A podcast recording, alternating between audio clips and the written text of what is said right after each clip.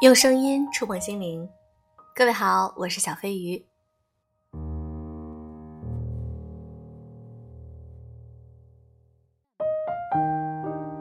有一些文章中，我们经常会看到这样一个词“延迟满足”，那么我们也会在文章中经常听到这样的话：成功人士他们具备的一个能力就是具有延迟满足能力。那今天我想和大家分享一篇文章。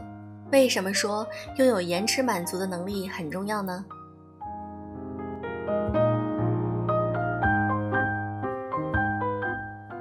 我有段时间活得很速食化，脑海中闪现了一个念头，就是一定要马上做到。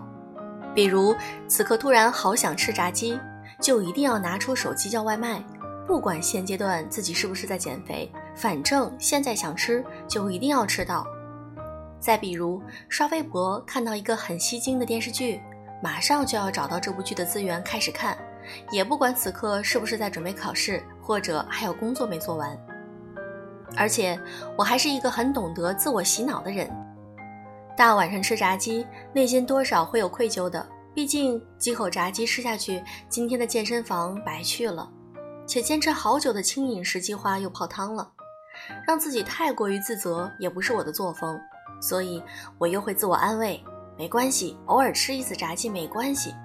最近这么忙，这么辛苦，对自己好点儿有错吗？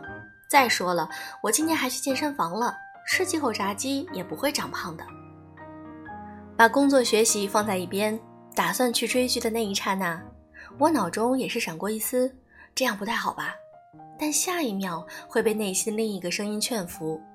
没关系，看完电视剧再工作学习也行。再说了，这部剧看起来很好看，说不定还看完我还能找点素材写篇稿子。我很擅长骗自己心安理得的去及时行乐，所以每次别人都说愧疚感满满，去做那些会打破自己计划的事儿，我倒好，每次总能把现实丢在背后，找到活在当下这一分钟、五分钟、十分钟、一小时的理由。及时行乐这个词听起来很美，有种热烈的干脆感。但人生那么长，谁都不是只活这么短暂的一小会儿的。接下来呢？你怎么欺骗生活，就怎么还，而且代价更大。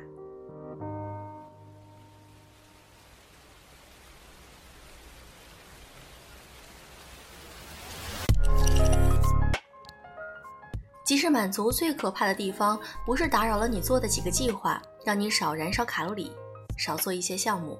最恐怖的是，它会瓦解你的好习惯。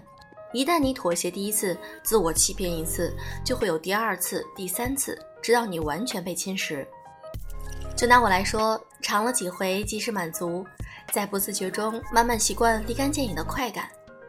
想要吃炸鸡，马上叫外卖；想要看剧，丢掉工作马上看。这种简单可得的大脑思考路径，逐渐覆盖了我原有的好不容易才建立的再坚持一下思维模式。我开始变得做什么都没耐心，一旦脑海中想做一件事儿，就一定马上去做，一点儿也不能等。比如我此刻正在写稿子，突然莫名其妙不想写了，想去看电视。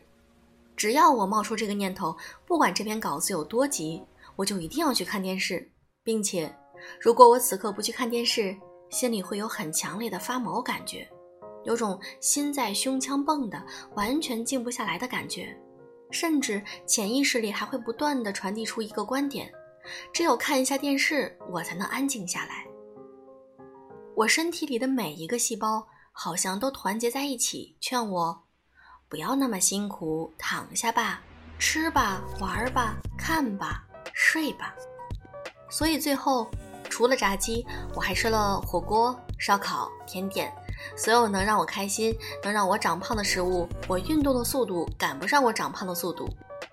我的工作都是到了 deadline 熬夜通宵赶的，电视剧看了不少，稿子倒没写几篇，还有考试也搞砸了。在那小半年里，我活得特别丧。以前嘴上跟别人说我不努力，私下偷偷的往前跑。没想到到最后，靠着自我放弃，我终于把自己活成了一个知行合一的 loser。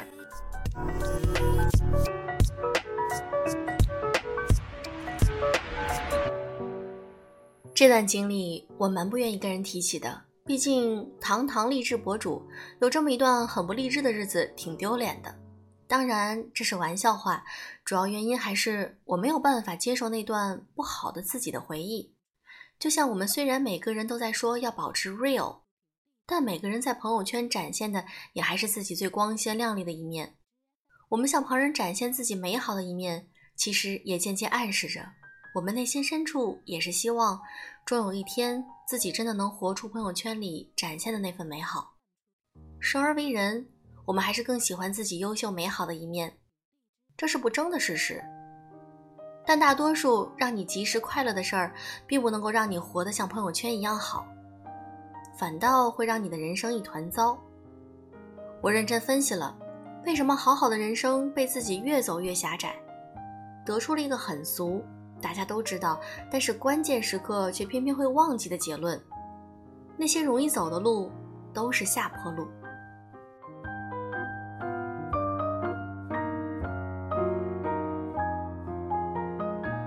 那些我们触手可得的美好，刷剧、追综艺、打游戏，不断的刷小视频，吃起来很好吃，但除了会长胖，什么营养都没有的垃圾食品，还有什么都不用做。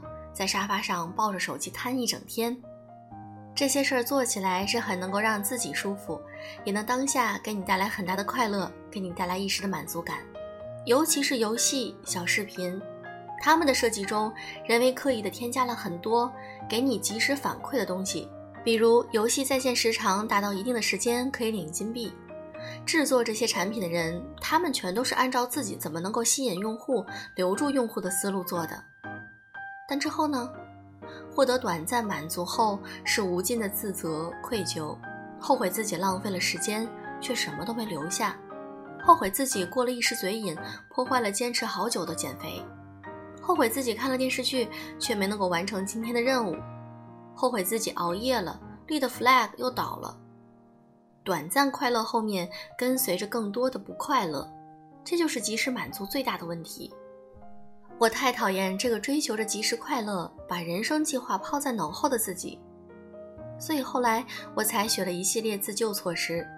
我给自己制定的自救措施里，最核心的一条是：如果一件事儿当下能给你带来很大的快乐，警惕它。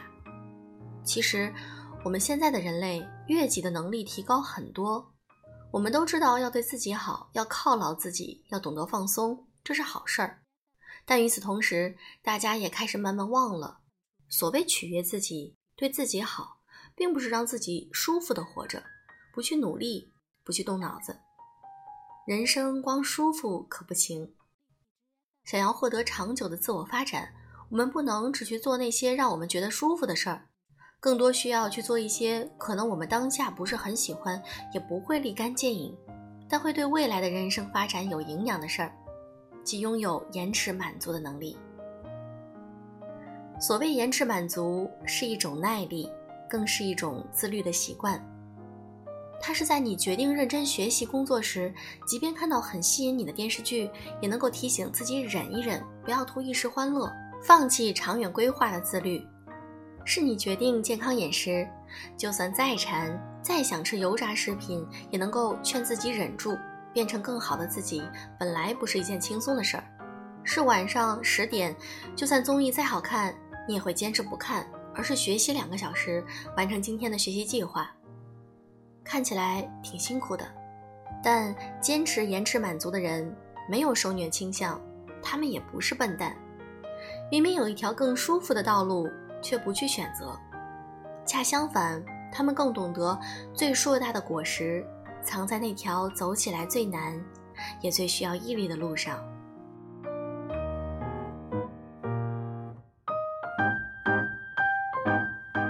他们更喜欢全身心投入一件事儿，付出很多努力，最后取得成功那刻酣畅淋漓的快感，那是一种更真实、更持久的快乐与满足。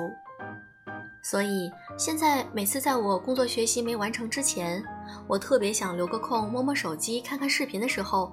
我总会劝告自己，那些让你捧腹大笑的电视剧综艺是编剧辛苦工作的结果，那些有趣好玩的娱乐软件背后，还有一批此刻还在加班的程序员，那些给我们带来及时满足的存在，是在一批批人克服自己的惰性，经历过很多个单调乏味时光后，延迟满足的产物。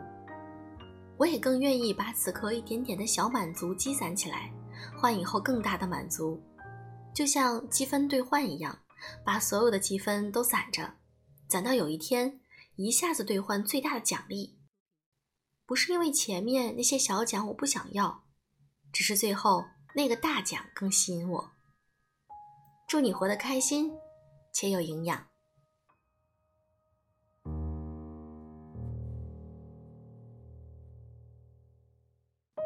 如果你喜欢我的节目，记得点赞、评论、转发。那好，我们在今天的评论区继续抽奖，在评论区里点赞数最多的小伙伴，小飞鱼会送你一个礼物哦。之前的小伙伴们已经陆陆续续收到了礼物，都非常喜欢。你期待吗？好了，今天的节目就是这样，祝各位晚安。